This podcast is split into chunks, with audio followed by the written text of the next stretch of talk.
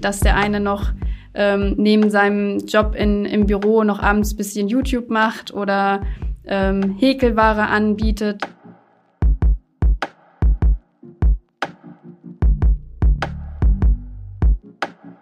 Einmal stand der junge Mann, der war auch noch Anfang 30, ähm, stand mitten im Leben und auf einmal verliert er seine Frau und hat zwei Kleinkinder zu Hause.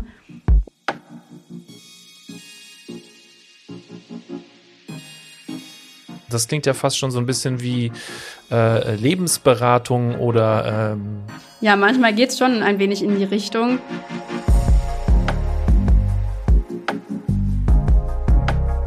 Versicherungen.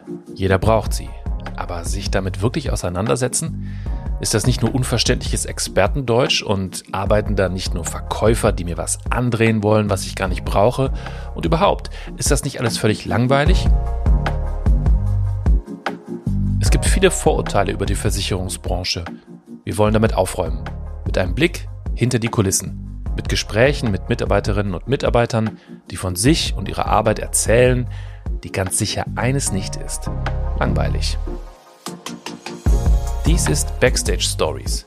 Versichern ist alles nur Stromberg oder was? Ein Podcast der DBK Versicherungsgruppe. Folge 7. Frau Fink. Frau Fink hat einen Weg eingeschlagen, den ich jetzt schon öfter bei meinen Gesprächen gehört habe. Abi, dann direkt zur DBK. Weil die Familie sich einig war, das ist ein guter Arbeitgeber.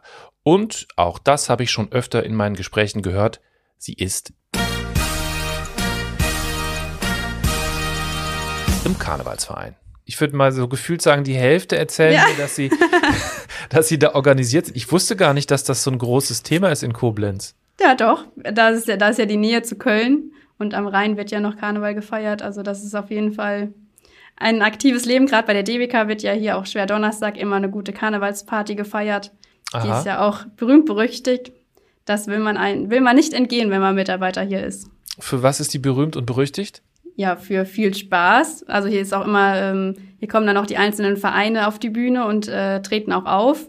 Also hier gibt's ein richtiges so. Programm auch und äh, natürlich Getränke und Essen und es ist halt so gang und gäbe, dass man dann ab 11 Uhr dann seinen Arbeitsplatz verlässt und alle gehen runter in, ins Erdgeschoss und dann wird Karneval gefeiert, ja. Wir sind uns dann schnell einig, wenn es wieder losgeht mit Karneval, dann wird es mehr als nur die ewigen Zoom-Konferenzen geben. Aber zurück zu Frau Fink. Sie arbeitet bei der DBK Betriebskrankenkasse im Bereich der freiwilligen Versicherung als Sachbearbeiterin. Die DBK BKK ist aus der DBK, dem größten privaten Krankenversicherer, hervorgegangen und wurde zunächst für die Beschäftigten der DBK gegründet. Heute ist sie für alle gesetzlich Versicherten wählbar und ein, zugegeben kleinerer, Kooperationspartner der DBK. Aber die Kasse wächst seit einigen Jahren und beschäftigt sich unter anderem mit der Digitalisierung im Gesundheitswesen. Ich bin im Bereich ja, der freiwilligen Versicherung tätig. Das heißt, es gibt ja bei der gesetzlichen Krankenkasse zum Großteil natürlich die Mitglieder, die pflichtversichert sind, aufgrund zum Beispiel einer Beschäftigung. Aber dann gibt es natürlich auch Personenkreise, die versicherungsfrei sind, die ja entweder die Wahl haben, sich privat zu versichern und dann zur DBK zu wechseln oder aber auch in der gesetzlichen Krankenkasse zu bleiben. Und die äh, werden dann in unserem Fachbereich betreut. Und was ich einfach so spannend finde, ist diese ganz verschiedenen Konstellationen, die da auf einen zutreffen und äh, jeder Fall ist dann doch irgendwie anders und es gibt nicht den einen klassischen Fall. Und das macht einfach den Arbeitsalltag äh, sehr aufregend und spannend ähm, und total abwechslungsreich. Ich verstehe sehr schnell, was sie meint. Denn Frau Fink arbeitet im Grunde auch daran mit, wie die Zukunft der DBK aussehen wird.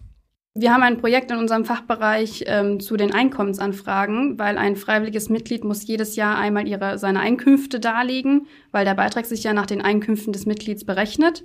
Und diese Einkommensanfrage wird momentan immer noch postalisch an alle Mitglieder versandt, äh, wird vom Mitglied schriftlich ausgefüllt und uns zurückgeschickt. Und das soll jetzt alles ein wenig digitaler werden. Und deshalb haben wir da jetzt ein Projekt ins Leben gerufen, schon letztes Jahr und da bin ich auch sehr aktiv dran beteiligt, ähm, dass wir da einfach äh, digitaler sind, was die Post, den Postversand angeht, aber auch die Posteingänge, um die dann wieder zu versehen. Digitalisierung. Das große Thema, das jedes Unternehmen eigentlich jeden Menschen begleitet und auch weiter begleiten wird. Aber kommen wir doch mal zur eigentlichen Aufgabe von Frau Fink. Also wir haben Ähm, versicherungsfreie Mitglieder können ganz unterschiedliche Konstellationen sein. Wir haben ähm, zum Beispiel die erwerbslose Person, ähm, die einfach momentan von Ersparnissen lebt und ähm, seine Einkünfte von Ersparnissen be äh, bestreitet. Wir haben Konstellationen natürlich die Beamten, die äh, aus äh, Gründen in der gesetzlichen Krankenversicherung bleiben. Die werden von unserem Fachbereich betreut. Ähm, und das Hauptaugenmerk oder der, der Hauptteil sind eigentlich entweder die Selbstständigen oder die Arbeitnehmer, die versicherungsfrei sind, also die über der Jahresarbeitsentgeltgrenze verdienen. Ähm, genau, und die werden rundum von uns dann betreut. Äh, es gibt ja viele so außergewöhnliche Fälle oder also habe ich jetzt bei fast jedem wirklich schon mal irgendwas so gehört. Gibt es das bei Ihnen auch, was so, was so hängen geblieben ist? Die eine Thematik, die wir natürlich viel haben, ist, äh, sind natürlich Selbstständige, die eine grundsätzlich sozialversicherungspflichtige Beschäftigung aufnehmen. Ähm, da muss die Krankenkasse prüfen, ob derjenige hauptberuflich selbstständig ist oder hauptberuflich beschäftigt. Das heißt, da haben wir schon viele Konstellationen, ähm, wo wir dann tatsächlich in die Prüfung gehen, okay, was macht derjenige eigentlich äh, zum Haupterwerb oder zur Bestreitung seines Lebens? Ähm, und da ist natürlich ganz, ganz spannend zu sehen, okay, wie, wie viele, was hat er überhaupt für einen Arbeitsvertrag, äh, was macht er da ganz genau und was macht er in seiner Selbstständigkeit? Also da gibt's ja ganz unterschiedliche Konstellationen, dass der eine noch ähm, neben seinem Job in, im Büro noch abends bisschen YouTube macht oder ähm, Häkelware anbietet oder auch in derselben Branche tätig ist. Also da erlebt man ja ganz, ganz viele Konstellationen, die man sich so gar nicht ausdenken kann, die man da erlebt. Und da sind wir dann ähm, ein wenig im das Gericht, der dann sagt, okay, du bist das eine oder das andere. Und dann hat man aber natürlich auch Konstellationen, wo sich mal was verändert. Gerade jetzt durch Corona hat sich da ja auch ganz, ganz viel getan, dass viele Selbstständige ja auch gezwungen waren, aus wirtschaftlichen Gründen eine Beschäftigung wieder aufzunehmen. Und da ähm, ist man ja so mitten im Alltag, was man also gerade jetzt aufgrund von Corona, was man bei den Selbstständigen mitbekommen hat. Ähm, die einen, die dann die auf die Hilfen gewartet haben und selber Schwierigkeiten hatten, ihre laufenden Beiträge zu zahlen oder die gesagt haben, sie haben Probleme mit dem Jobcenter, da ihre Leistungen zu beantragen oder auch zu erhalten.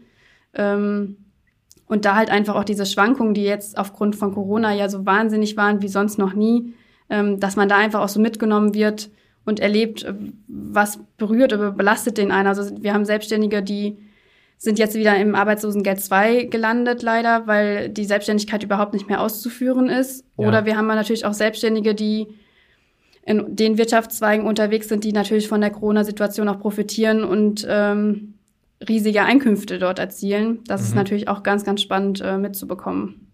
Aber wie gehen Sie denn jetzt eigentlich mit diesen großen Schwankungen um? Also wenn ich jetzt denke eben so, okay, also mir ist jetzt mein kompletter Bereich aufgrund von Corona weggebrochen als Selbstständiger.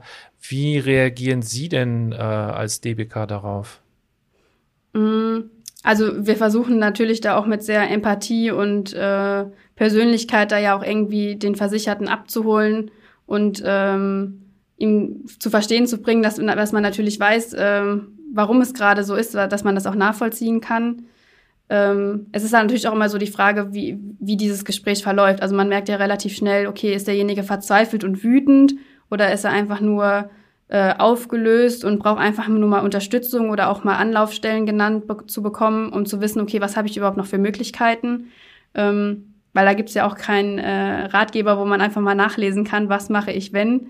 Ähm, da ist ja auch die Krankenkasse einfach auch mal die erste Anlaufstelle, um mal nachzufragen, was habe ich für ähm, Möglichkeiten, zum Beispiel zum Jobcenter zu gehen. Das ist ja auch nicht jedem Selbstständigen bewusst. Ähm, ja, und da muss man einfach mit viel Verständnis entgegenkommen. Ähm, aber natürlich kommt man auch an die Punkte, wo man sagt, ich kann das persönlich vollkommen nachvollziehen, dass es ihnen gerade nicht gut geht oder dass sie Zahlungsschwierigkeiten haben. Ähm, aber ich bin ja auch nur äh, ein Sachbearbeiter im System, sage ich mal, und kann dem Gesetzgeber leider nicht vorschreiben, wie er sie Gesetze zu schreiben hat und muss mich da ja auch leider dran halten. Ähm, da sind natürlich einem auch an, an einem bestimmten Punkt irgendwann die Hände gebunden. Aber man versucht natürlich trotzdem im besten Sinne des Versicherten noch eine Lösung zu finden, dass beide Parteien natürlich zufrieden sind. Was, was gibt's denn da für Optionen? Also gerade bei Zahlungsschwierigkeiten zum Beispiel, dass man dann sagt, okay, wir machen eine Ratenzahlungsvereinbarung dass man dann die Beträge dann monatlich in der Rate abbezahlt. Ähm, oder was wir jetzt auch zum Teil gemacht haben, ist natürlich, wenn die Einkünfte da abbrechen, dass man natürlich dann auch die, den laufenden Beitrag reduziert. ähm, weil das ja dann gar nicht mehr dem, den Tatsachen entspricht, wie es vielleicht davor das Jahr noch war, dass ja. man da einfach dann äh, dem Versicherten dann auch nachkommt. Ja. Also Sie haben dann ein Telefonat von jemandem, äh, mit jemandem, der die Situation schildert und mhm. Sie sagen, okay, Sie versuchen dem entgegenzukommen und ähm, können Sie dann in diesem Telefonat schon Entscheidungen treffen oder müssen Sie alles quasi noch absegnen lassen? Mm, absegnen lassen nicht. Nur man kann natürlich nicht aufgrund von einem Telefonat ähm, ähm, Änderungen natürlich erwirken. Also da sind wir leider immer noch in der Bürokratie und brauchen das meiste natürlich immer noch schriftlich vom Versicherten. Ähm, aber wir können natürlich ja auch dann eine Vorlage dem Versicherten schon mal zukommen lassen, dass er das Schreiben selber zum Beispiel nicht mehr aufsetzen muss, sondern im besten Fall nur noch auszufüllen oder im besten Fall sogar nur noch zu unterschreiben hat. Ähm, genau, aber telefonisch macht es halt meistens Sinn, schon nochmal die Konstellation durchzusprechen und auch einiges zu erklären. Weil wenn man einmal anfängt äh, zu googeln oder versuchen äh, selber nachzulesen als Laie, gerade was äh, die gesetzliche Krankenversicherung angeht, ähm, kommt man da meistens eher in die falsche Richtungen. Da hat man schneller mal angerufen und das äh, erklärt bekommen aus der Fachabteilung. Das ist auch immer so ein, so ein großes Problem, dass dann da schnell äh, gegoogelt wird und dann kommt man aber leider bei ganz, ganz anderen Fallkonstellationen raus. Das ist schon sehr komplex, wenn man sich da ja. als Laie mit auseinandersetzen muss. Leider ja. Aber was Sie eben gerade äh, erzählt haben mit dem, also das klingt so, als ob Sie teilweise jetzt Arbeit auch machen, die äh, über Ihren eigentlichen Bereich, nämlich DBK und Versicherung, hinausreicht. Also das klingt ja fast schon so ein bisschen wie äh, Lebensberatung oder ähm, so. Ja, manchmal geht's schon ein wenig in die Richtung. Ähm, Gerade wenn man natürlich einen aufgelösten Versicherten am Telefon hat, äh, kann man ja auch nicht nur so engstirnig äh, seinen Fall einfach abarbeiten, sondern muss dann natürlich auch in den Menschen sich ein bisschen reinfühlen und auch überlegen, okay, wie kann ich dem jetzt tatsächlich weiterhelfen, ähm, außerhalb von meinem Antrag XY, weil damit ist ja keinen Seiten geholfen, wenn ich dem Menschen damit nicht weiterhelfen kann oder er immer noch äh, vor seinen drei Fragezeichen steht. Genau, also das gehört auf jeden Fall auch mit dazu.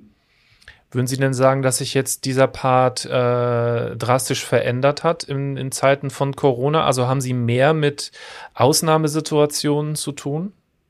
Ich denke schon. Also gerade früher war es eher so, dass man, dass der Versicherte wusste, was er will und dann wurde die, der Sachverhalt geklärt und dann wurde meistens aufgelegt. Und jetzt ist es schon eher so, dass die Leute sich erklären wollen, gerade weil gerade diese Zahlungsunfähigkeit vielen natürlich auch unangenehm ist und die dann auch erklären wollen, warum sie jetzt an diesem Punkt stehen. Ähm, und da kommt man schon mehr in diesen Alltag auch rein oder diese Fallkonstellation, was liegt bei dem Versicherten gerade tatsächlich vor. Mhm. Ja.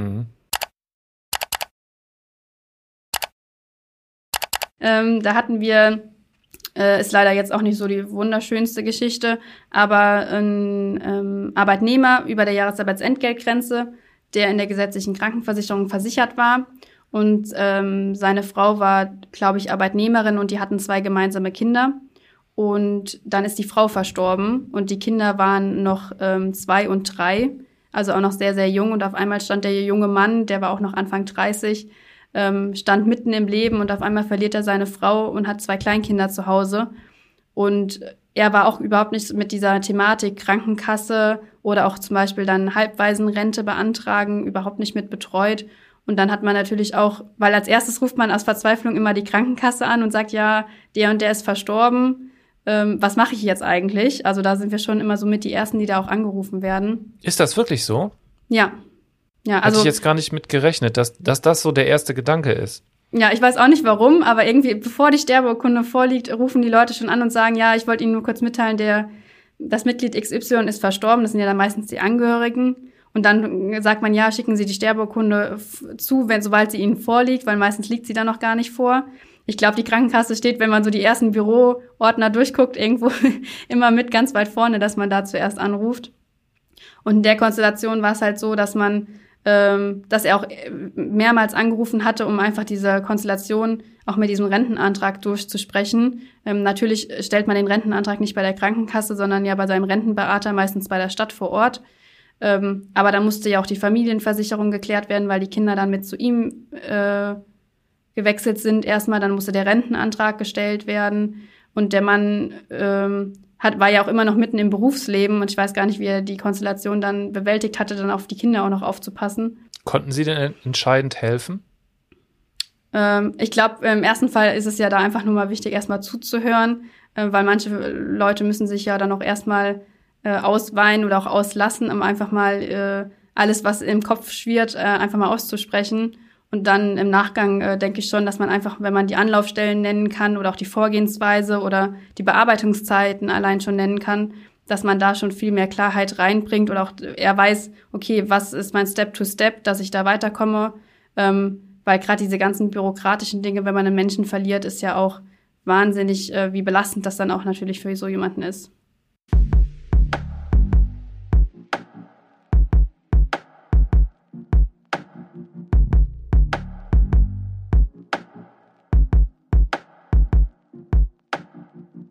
Jetzt haben Sie eben erzählt, Sie haben auch zu tun mit Außendienstmitarbeitern. Ja. Ähm, wie läuft das denn ab? Wie kann ich mir das vorstellen? Äh, sind ganz unterschiedliche Konstellationen. Ähm, die Außendienstmitarbeiter der DBK unterstützen natürlich auch ähm, Interessenten, die zu uns wechseln wollen, dass sie da die Beitrittserklärung zu uns stellen und auch diesen ganzen Kassenwechsel ähm, vollziehen. Ähm, es gibt natürlich auch, das ist, äh, denke ich, der Hauptteil der Konstellation, die Personen, die von der DBK Privatversicherung aufgrund der Eintritt von Sozialversicherungspflicht in die gesetzliche Krankenkasse äh, ja durch die Sozialversicherungspflicht halt reinkommen müssen und natürlich aus der Privatversicherung das dann beenden müssen. Und da ähm, ist natürlich, hat man einen festen Ansprechpartner, der dann beide Versicherungen abwickeln kann. Das ist natürlich sehr, sehr praktisch für die Familien. Und äh, wir haben aber auch die Konstellation, dass sie mal anrufen, für einen Interessenten oder für ein tatsächliches Mitglied, einfach um äh, überhaupt zu klären, okay, besteht ein Zugangsrecht zur gesetzlichen Krankenkasse, ähm, berechnen Sie äh, oder nehmen Sie die und die Leistung, werden die erstattet von Ihrer Krankenkasse. Das sind äh, ganz viele Konstellationen von Interessenten wie auch von Mitgliedern. Also die Hauptarbeit ist natürlich, die eigenen Mitglieder telefonisch zu betreuen und deren okay. Anträge äh, zu bearbeiten. Ähm, aber es kommt natürlich äh, schon, das Telefonaufkommen gerade bei uns im Fachbereich ist schon noch sehr, sehr groß, äh, weil vom Kundencenter ähm, noch nicht alle Fallkonstellationen abschließend erklärt werden können, weil diese Konstellationen gerade in unserem Bereich sehr, sehr komplex sind. Und da hat man dann schon schnell selber den Außendienstmitarbeiter am Telefon. Ähm, aber das ist ja auch so gewollt und das ist ja auch gar nicht schlimm. Da kommt man äh, gerade diese Sachverhalte sind ja gerade auch das Spannende, dass man da mal äh, diese ganzen Sachverhalte mal nachvollzieht oder auch nachliest, okay, was ist eigentlich wie möglich, ja. ähm, dass man diese Fallkonstellation an sich prüft, ob ein Zugangsrecht besteht zu uns oder doch zur DDBK. Das ist schon, äh, da kriegt man ganz viel mit aus der Praxis, ja. Wie geht denn das überhaupt bei Ihnen ab? Jetzt nochmal so richtig transparenzmäßig. Mhm. Also Sie haben ja bestimmt all diese Details und äh, diese also Sie können ja nicht jeden Fall sozusagen aus dem Kopf lösen. Haben Sie irgendwie so eine riesige Bibel oder Sie haben, haben Sie irgendwie so ein äh, riesiges ähm, Dokument, stelle ich mir vor, wo dann alles drinsteht oder wie läuft das? Also die Bibel der Krankenkasse ist natürlich das Sozialgesetzbuch. Das ist ja die Grundlage für alles. Und zusätzlich gibt es natürlich Rundschreiben auch vom GKV Spitzenverband, die verfasst werden und natürlich auch eine Rechtskraft haben. Und ansonsten hat man natürlich intern seine Arbeitshilfen. Ähm, genau. Und sonst kommt natürlich so der, der, die Praxis mit dazu, dass man die Fallkonstellation irgendwann kennt und nicht mehr in jedes Gesetz nachlesen muss. Aber eigentlich gibt es für jede Konstellation ein Gesetz, wo es drinsteht, was richtig und was falsch ist.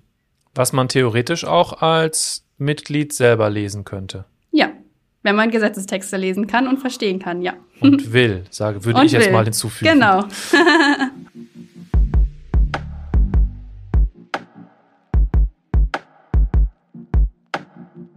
Das war Backstage Stories.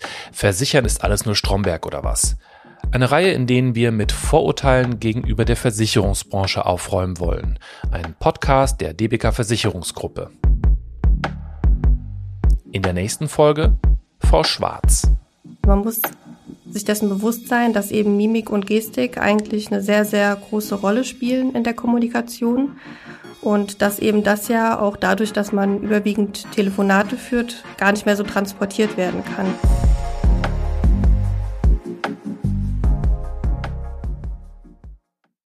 Ein Podcast von Press Play Productions.